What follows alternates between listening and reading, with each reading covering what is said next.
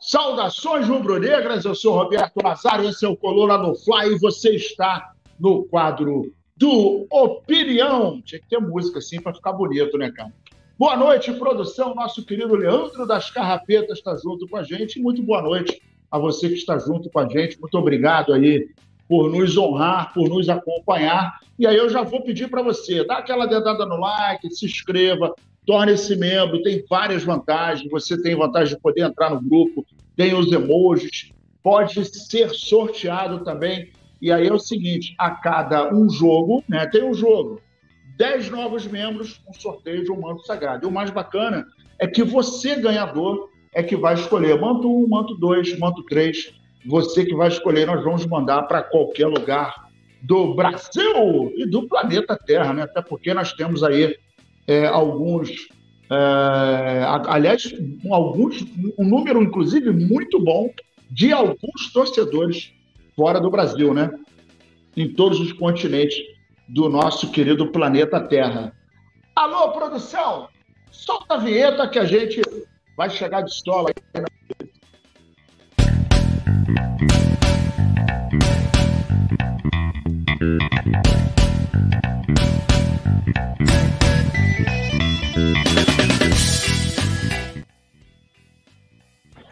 É isso aí, meus amigos. 22 de março de 2023. Já foi para conta três meses de, de 2023, né? E as coisas ainda não aconteceram como a gente sonhou.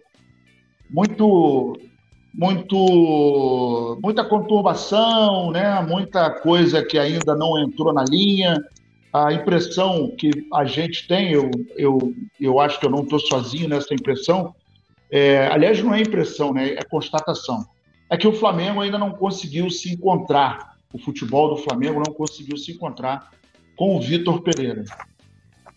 E efetivamente a gente não sabe se isso é um problema com ele, é um problema com o elenco, é um problema com a administração, ou é um problema e que a gente ainda não conseguiu alcançar. A única coisa que a gente sabe disso tudo é que, por exemplo, ainda é obscuro o, o, a demissão do nosso querido Dorival Júnior. Então, diante desse quadro misterioso, não sabemos o que aconteceu. Me parece que não vamos saber, né? Uma vez que ele é um cara até muito elegante, não, não é do tipo dele falar mal de ninguém. Uh, mas a gente já viu que em algum momento, numa oportunidade, ele falou que enquanto essa diretoria estiver no Flamengo, ele não retorna. Não sabemos ainda o que aconteceu, mas vamos ver. É, vou mandar aqui um abraço antes de começar. Elcio Cícero, ele está aqui junto com a gente, é membro, Afonso Silva, a Sandra Vaz, né? E a galera vai chegando, então vai chegando aí, vai dando aquele like, vai mandando para a galera, vai, vai dando aquela, aquela compartilhada para a gente fortalecer o nosso canal e não se esqueça de se inscrever, isso é muito importante. É, o, o Elcio, inclusive, está botando aqui, boa tarde, é, boa tarde a todos, volta JJ. Se não trouxerem o JJ, o próximo treinador será mais uma multa milionária para essa diretoria omissa. Daqui a pouco a gente vai falar, inclusive, do JJ. O assunto da vez é Matheus França.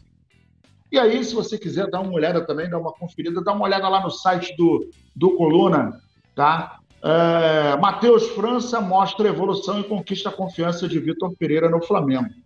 É. Vitor Pereira está encantado com Matheus França, assim como nós é, já o conhecemos né, e sabemos do potencial do garoto. Aliás, não é só o Matheus França. Nós temos vários outros jogadores que, em alguns momentos, a gente, se parar para pensar um pouquinho, e o futebol brasileiro tem esse problema, ele busca muito uma referência fora do clube, um medalhão, um cara que está mais ou menos no final da carreira, o cara que está vindo da Europa, que não deu certo, coisa e tal, né? E, e, e, e aí a gente começa a ver que, invariavelmente, alguns clubes do, do Brasil abrem as portas para esse cara. É uma contratação, né? Quando o cara jogou na Europa, não deu certo, coisa e tal, aí na grande maioria das vezes é uma contratação de um certo vulto financeiro, né? tem um certo oba-oba, e, em geral, essa contratação, às vezes, ela ocorre pra, como um, uma espécie de cala-boca para a torcida que está incomodada. Né? Eu me lembro que uh, o ano passado a gente viu que, de repente, no auge da crise, surgiu o nome do Cebolinha. Né? E aí foi uma contratação recorde e que a gente torce muito para que dê certo, né? Mas o fato é que agora que a gente está começando a ver que talvez a coisa possa acontecer, mas em função de vários fatores, o, o Cebolinha né, foi utilizado uh, na lateral direita e isso configura, ou melhor, desconfigura muito o time, né? Tá jogando sem lateral, perdemos um volante importantíssimo. Esse é um papo que a gente fala e repete sempre. E, na minha opinião, perdemos esse, uh, esse volante, João Gomes, por imperícia da nossa diretoria, mas isso é um outro assunto. Uh, e aí, na, na, matéria, se você quiser dar uma olhada, ó, o Flamengo vem revelando inúmeros jogadores ao longo dos últimos anos. Isso é uma coisa que realmente é verdade. E essas joias sobem para o profissional em meio a grandes expectativas dos torcedores. O Matheus França, aos poucos, vem mostrando essa evolução. Não somente o Matheus França, mas essa questão, é, quando a gente pega, por exemplo, o, o problema do time, e aí a, a, nossa esperança começa a ser é, transferida para a molecada que sobe da base, isso tem uma, uma, é uma faca de dois gumes, né? Tem um peso muito grande e muito importante na carreira do jogador, que para mim é, é a fase mais difícil é essa transição da base para o profissional. Muitas coisas podem acontecer, tanto para o bem quanto para o mal. Então, às vezes, o jogador ele acaba entrando numa vibe é, muito mais pesada, muito mais perigosa, porque é muito mais, é uma linha muito tênue a, a, a, a glória e o insucesso quando o cara chega com uma responsabilidade muito grande. Quando o cara vem, né, subindo naturalmente, coisa e tal, aí o time tá bem.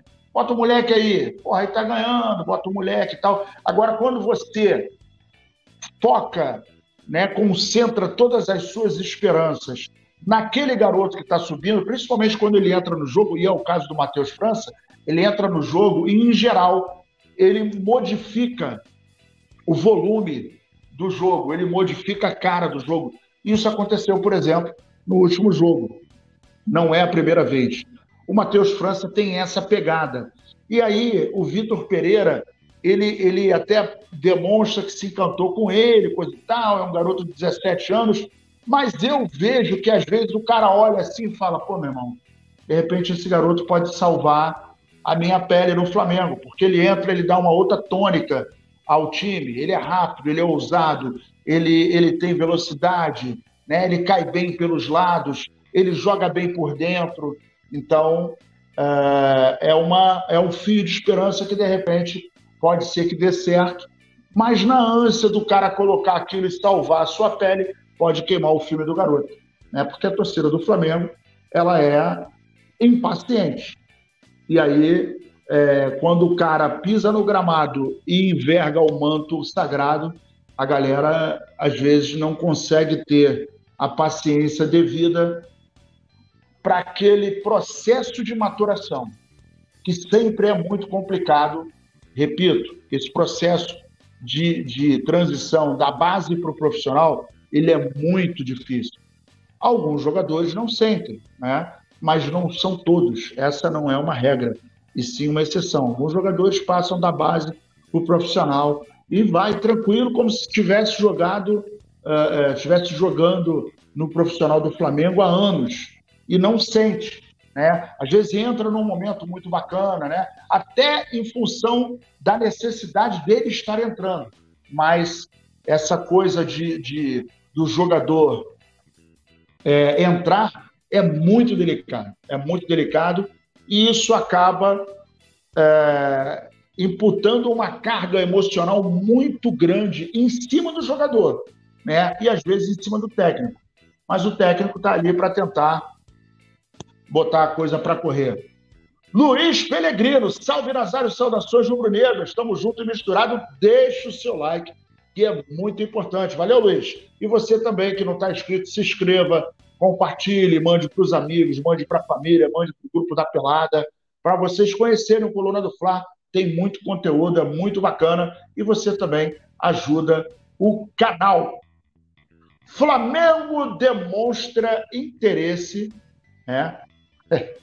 Lembrando que a janela de transferência vai se encerrar dia 4 de abril, mas o Flamengo demonstra interesse em zagueiro do Benfica e encara a concorrência do Cruzeiro, do Atlético Mineiro, né? Tem alguns times aí, inclusive, que estão de olho ah, no zagueiro Lucas Veríssimo. O Lucas Veríssimo, ele saiu do Brasil, ele era do Santos, ele, ele foi embora para a Europa, está jogando lá em Portugal. Na época, ele foi vendido a, por 6 milhões e meio de euros. Na cotação daquela época, 41 milhões, né? E ele, ele, quando assinou, 2020, teve aquela questão da, da, da Libertadores, era Santos e Palmeiras, e aí ele foi liberado depois da decisão, em que o Palmeiras acabou ganhando de 1 a 0 partida, inclusive, é, disputada no Maracanã, né? É, foi naquele momento da pandemia e tal, aquela confusão toda. E aí, depois disso, ele foi para lá.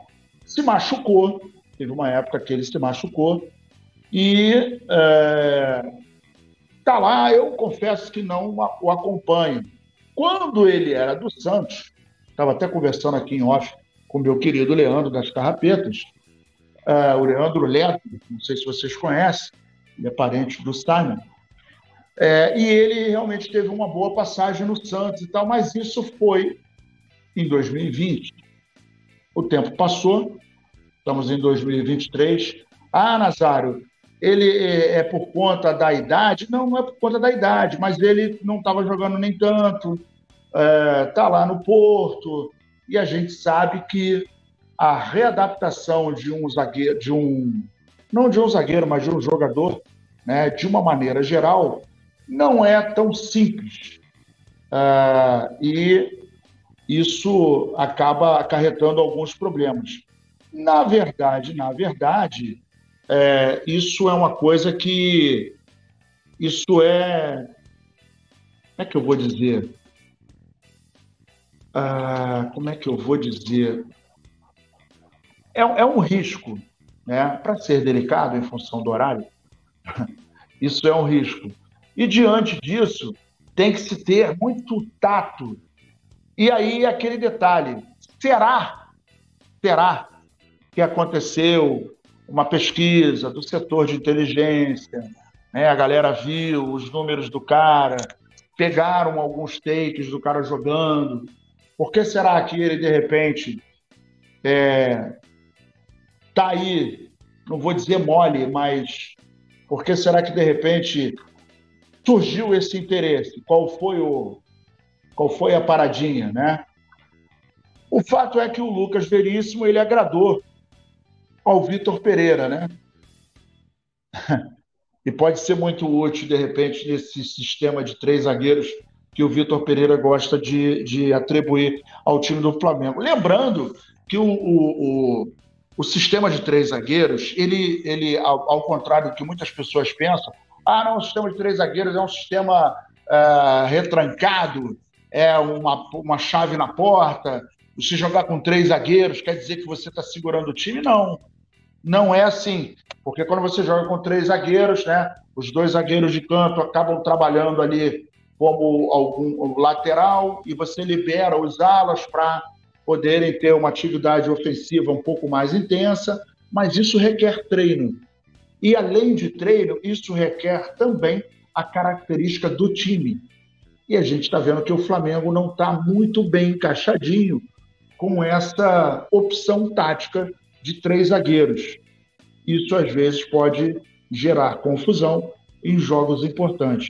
Agora a gente está diante de um campeonato carioca, né? Que a gente tem a obrigação de ganhar, pelo menos essa é a minha opinião, mas o fato é que o Campeonato Carioca ele não serve de parâmetro para o que nós vamos enfrentar agora. Campeonato Brasileiro, 38 rodadas, regularidade é a palavra-chave, né? E quando você é, é, é, adquire uma gordura, principalmente no primeiro turno, a gente sabe que, como é um campeonato longo, 38 rodadas, e quando você passa para o segundo turno do campeonato, segunda metade, aí já tem um desgaste, tem seleção, tem alguns problemas ah, com cartões. Inclusive, hoje eu falei na opinião dos cartões, o Flamengo é o time que mais recebeu cartões é, amarelos até agora. Então, tudo isso acaba influenciando muito a questão da escalação, da formação do time, dos treinamentos e de você começar a consolidar um esquema tático. Então, são muitas variantes que acontecem: contusão, seleção, cartão, uh, cartão amarelo, cartão vermelho, né? E, e, e tudo isso está no bolo. E todos nós sabemos disso, inclusive os profissionais que estão trabalhando no futebol há muito tempo. E a gente, como torcedor, como apaixonado pelo Flamengo, sabe que isso faz parte dessa grande salada que se chama temporada de futebol. Nesse caso, temporada 2023. Então não é nenhuma, nenhuma novidade. E o Flamengo ainda tem um detalhe: o Flamengo tem mais zagueiros do que volantes, por exemplo. E é uma, uma, uma posição que depois da saída do João Gomes nos deixou preocupados. João Gomes era um, um jogador, é um jogador extraordinário, joga muito bem e se encaixou muito bem uh, no time do Flamengo. Mas nós vivíamos antes do João Gomes aparecer. E o Flamengo tinha um esquema que tinha uma consolidação bem interessante e que agradava muito é, a nossa maravilhosa torcida, que inclusive conquistou é, alguns títulos interessantes, né? E, e... perdão, nos últimos 10 anos, a gente tem uma coisa que é bacana, né? Nos últimos 10 anos, eu, eu fiz uma listinha aqui. O Corinthians conquistou sete campeonatos, o Cruzeiro, sete, o Atlético Paranaense, oito, o Grêmio, oito, o Palmeiras, dez, o Galo, doze, o Flamengo, em 10 anos, faturou 14 canecos. Então, isso é, é uma prova de que a marca do Flamengo, além de ter é, é de estar mal, sendo mal trabalhada, né? Porque a gente lembra 2019, pô, um ano maneiro e tal, 2020 não foi bacana, 2021 foi sofrível, né? 2022 a gente lembra tudo que aconteceu, principalmente no início da temporada. Então, mesmo assim, com todos esses problemas, a gente tem aí, a gente está na frente dos, dos times aí da Série A, né, que, que são grandes times, mas que o Flamengo ainda consegue se destacar. Deixa eu dar uma pausa aqui para molhar a garganta. Então, mesmo o Flamengo sendo mal trabalhado, a gente conseguiu angariar títulos importantes e estamos à frente, inclusive, dos times da Série A. Yuri Reis, boa noite, Nazário, Nação e a todos do chat. Boa noite. Ó, a, a produção está aí pedindo para a galera se inscrever, compartilhar, mandar para os amigos. Torne-se membro, que também é muito importante. E a gente vai seguindo aqui o nosso quadro do Opinião. Meus amigos, a gente está vendo que pelo terceiro jogo seguido, Everton Ribeiro amarga um banco. E por mais que ele não jogue bem, e isso é muito evidente, aliás, é uma característica do Everton Ribeiro. Outro dia, quem tocou esse assunto foi o Petit, salvo o melhor engano. Ah, o Everton Ribeiro tem uma certa dificuldade. É, não, não, pode, não sei se a gente pode dizer que é uma certa dificuldade, ou se ele é, demanda um pouco mais de tempo para se recuperar em relação à preparação física. Isso é uma característica dele. E vamos lembrar que o Flamengo teve um erro crasso, gigantesco, horroroso, patético, amador em relação à questão da preparação visando a temporada de 2023. Isso afetou o time de uma maneira geral. Os muitos dias de férias acabou afetando todo o esquema do Flamengo. E aí, quando você está é, tá com o seu, é, o seu preparo físico comprometido, a coisa desanda. Aliado ao seu preparo físico, o time está desarrumado, meu irmão, aí desanda, mas é muita coisa, não é pouca coisa. E aí a coisa acaba descambando por um resultado que não é o que a gente gostaria de ver, que foi o que aconteceu: Recopa, Supercopa, Campeonato Mundial. E as, uh, as atuações que o Flamengo teve. E, por exemplo, em março nós tivemos quatro jogos.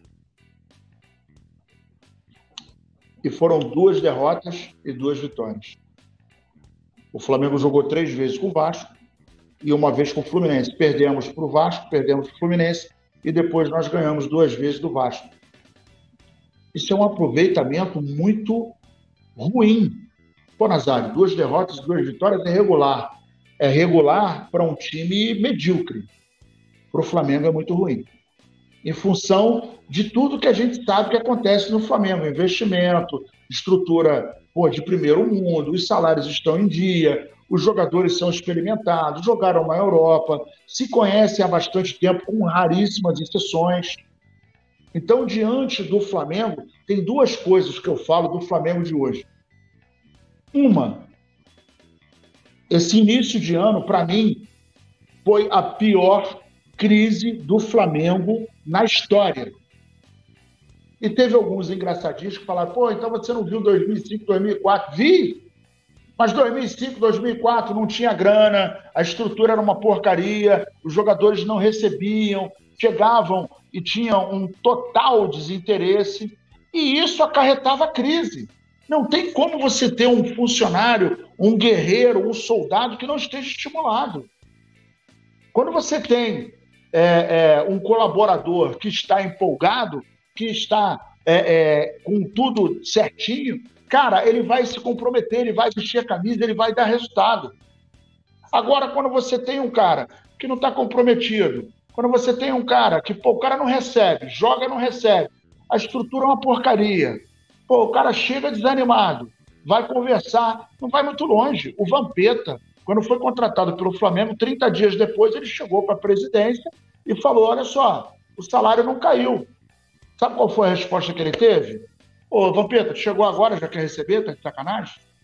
Só que ele falou assim: não, mas eu tô trabalhando há 30 dias. Então, o Romário está aqui, tem 90 dias que não recebe, o Fulano também está aqui, ficou sem receber 120 dias, o Beltrano. Então, assim, como que você vai estimular um cara que não recebe o seu salário? A gente trabalha por salário. Aí as condições são ruins, o cara não recebe, o time é uma porcaria. Como que vai ter resultado? Não tem como. É humanamente impossível. E agora nós temos uma estrutura de primeiro mundo, está todo mundo recebendo em dia, os caras são experimentados. Quando não jogaram na Europa, jogaram na seleção ou jogaram nos dois. Então, para mim, é a pior crise. O Flamengo viveu no início de 2022 a pior crise da sua história e agora vive um momento muito semelhante. Ah, Nazário, mas a gente ganhou e está na final do Carioca. Pô, é sério mesmo? Vocês estão pensando isso? Torço demais para o projeto dar certo. Mas olha, Recopa, Supercopa, Mundial, não deu certo. Por uma série de coisas. E tem um monte de gente que tem culpa nesse cartório. E aí a gente vê um jogador como Everton Ribeiro, tá três jogos no, no, no banco. Ah, ele é intocável? Não é intocável. Mas a gente sabe do potencial dele. E não adianta você pegar o Everton Ribeiro e colocar numa, numa, numa, numa posição que a gente sabe que não vai render. Não adianta fazer experiências, nem adianta botar o cara no banco. Não vai resolver. Não adianta fazer experimento em que a gente sabe que o time do Flamengo tem um jeito de jogar. E aí vai ter gente que fala o seguinte: ah, Nazário, mas o time está envelhecendo. Óbvio que está envelhecendo. E nós precisamos começar a pensar na renovação dessas peças, porque não vão durar para sempre. O Everton Ribeiro é um caso. Ele já não é mais um garoto. Mas a gente pode pensar num esquema de colocar alguém perto do Everton Ribeiro para que ele não precise se desgastar tanto. O Everton Ribeiro, quando está em campo, jogando plenamente, ele é uma das peças que mais toca na bola. Ele carrega a bola, ele faz a transição defensiva, ele faz a transição ofensiva, é um cara que trabalha a marcação, é um cara que se dedica, mas se não tiver bem fisicamente, vai complicar. E outra coisa, se não tiver um parceiro para jogar com ele na lateral direita, para fazer a trama, para fazer uma tabela, de repente o, o, o, o Gabigol chegar perto e fazer uma triangulação, fica mais difícil para ele. Aí ele fica sobrecarregado. E isso complica muito. Então me preocupa o senhor Vitor Pereira não utilizar e não tirar mais do Everton Ribeiro, porque ele é um cara que pode render muito. E me espanta alguém não chegar para ele e falar assim: professor, esse maluco aí é uma das peças principais. Ele não é intocável, mas ele tem que, ser, tem que saber utilizá-lo para que a coisa possa acontecer. Mas vamos seguir na fé, né? E agora, meus amigos, para fechar aqui o, o, nosso, o nosso bate-papo, a torcida do Flamengo faz um abaixo assinado pela volta do Jorge Jesus. Eu quero saber de você. Você gostaria que o Jorge Jesus voltasse para o Flamengo? Aí tem dois, dois aspectos muito interessantes. É, eu não sei. É claro que a gente vai querer. Óbvio que a torcida gostaria muito de voltar. Eu não sei se o JJ toparia esse desafio. Porque ele está numa prateleira a prateleira de 2019 é inesquecível. A gente não tem que passar essa página. Eu sou contra essa história. Não, apaga, pô, não, não, não vai atingir. Por que, que não vai atingir? Aquilo ali é uma meta. Aquilo ali vira um, um, um, um case. 2019 é um case de sucesso. Então, todo e qualquer profissional de futebol tem que mirar em 2019, não só do Flamengo mas de qualquer outro time do, do Brasil, tem que mirar na, na, na, temporada de 2019 que o Flamengo fez, que foi fantástico. Bateu recorde de pontos no Campeonato Brasileiro, foi um time absolutamente é, imbatível mesmo. O time do Flamengo em 2019 foi imbatível. A gente ia para o Maracanã trabalhar e a nossa, o único questionamento que a gente tinha era de quanto que o Flamengo ia ganhar. A gente não, não passava pela cabeça, e não era clubismo, era pelo momento que o Flamengo vivia. E eu não sei, eu gostaria de conseguir né, entrar na cabeça dele ah, para saber o que ele pensa disso, que vai ser um grande desafio. A gente sabe que não vai ser igual a 2019, não sabemos, de repente, mas vai, vai ser muito difícil, porque o cenário é outro, né? Os jogadores estão mais velhos, os desafios, embora se repitam, Libertadores, Copa do Brasil, Campeonato Brasileiro, inclusive o JJ não foi campeão da Copa do Brasil quando esteve no Flamengo. Né? Foi um ano mágico, foi fantástico, foi maravilhoso, mas a gente não conseguiu. Né? É... E aí, diante disso, eu não sei se ele vai topar esse desafio. Com o intuito de mudar o comando do Flamengo, alguns torcedores é, alçaram o abaixo assinado pedindo o retorno de Jorge Jesus ao clube, além de levantarem a hashtag Volta Mister para engajar o movimento nas redes sociais. Para os organizadores da petição, a ação se faz necessária em função do cenário vivido pelo Flamengo, o requerimento tem como meta 5 mil assinaturas e já conta com mais de 3 mil rúbricas. 5 mil assinaturas é mole, meu parceiro. É mole para gente, né? Isso aí é fato. É, é uma coisa que não tem nenhuma dificuldade, ainda mais no universo do Flamengo. É... O abaixo assinado em poucas horas já tinha atingido 3.489 é, assinaturas. eu arrisco a dizer que isso aí vai passar e muito, né? A passagem do Jorge Jesus foi repleta de conquista, conforme eu falei aqui, 81,3 de aproveitamento do rubro-negro, foram 43 vitórias, 10 empates e 4 derrotas em 57 jogos disputados, sob o comando do português, que teve a sua marca de 129 gols feitos e 47 sofridos. Além disso, o Lusitano conquistou pelo Flamengo o Campeonato Brasileiro, a Libertadores, a Supercopa do Brasil, a Recopa Sul-Americana e o Campeonato Carioca. Vamos ver, vamos assinar aí para ver qual é do cara, né? De repente o português vem e dá novos ares. A gente precisa fazer alguma coisa, a gente precisa respirar novos ares e precisamos alcançar o lugar que o Flamengo nunca deveria ter deixado de ocupar. Beleza, galera? Eu vou ficando por aqui agradecendo muitíssimo a rapaziada que está junto com a gente. Deixe o seu like. Maurício Rocha, Eduardo Carvalho, uh, o, o Druida RPG também está aqui, o Romário Cacheta, o nosso querido Alisson Silva também, Eduardo Carvalho, já falei. A produção está tá interagindo com a galera, Roberto Marques, Yuri Reis, Modelo S, Sandra Vaz, uh, Afonso Silva e o Elcio Cícero. Galera, muito obrigado por mais essa companhia. Tamo junto e misturado. Flamengo até morrer. Valeu! Alô, nação do Mengão! Esse é o Coluna do Fla. Seja bem-vindo. Se inscreva no canal, não esqueça de deixar o seu like. Pega o link, compartilha pra geral. Comente, comente bastante, queremos te ouvir. Aqui você tem a melhor transmissão dos jogos do Flamengo na internet. O Coluna é brabo e tem o Podfla, o podcast da nação. É muita resenha e um show de cobertura do maior do mundo, do jeitinho que a nação merece. Esse é o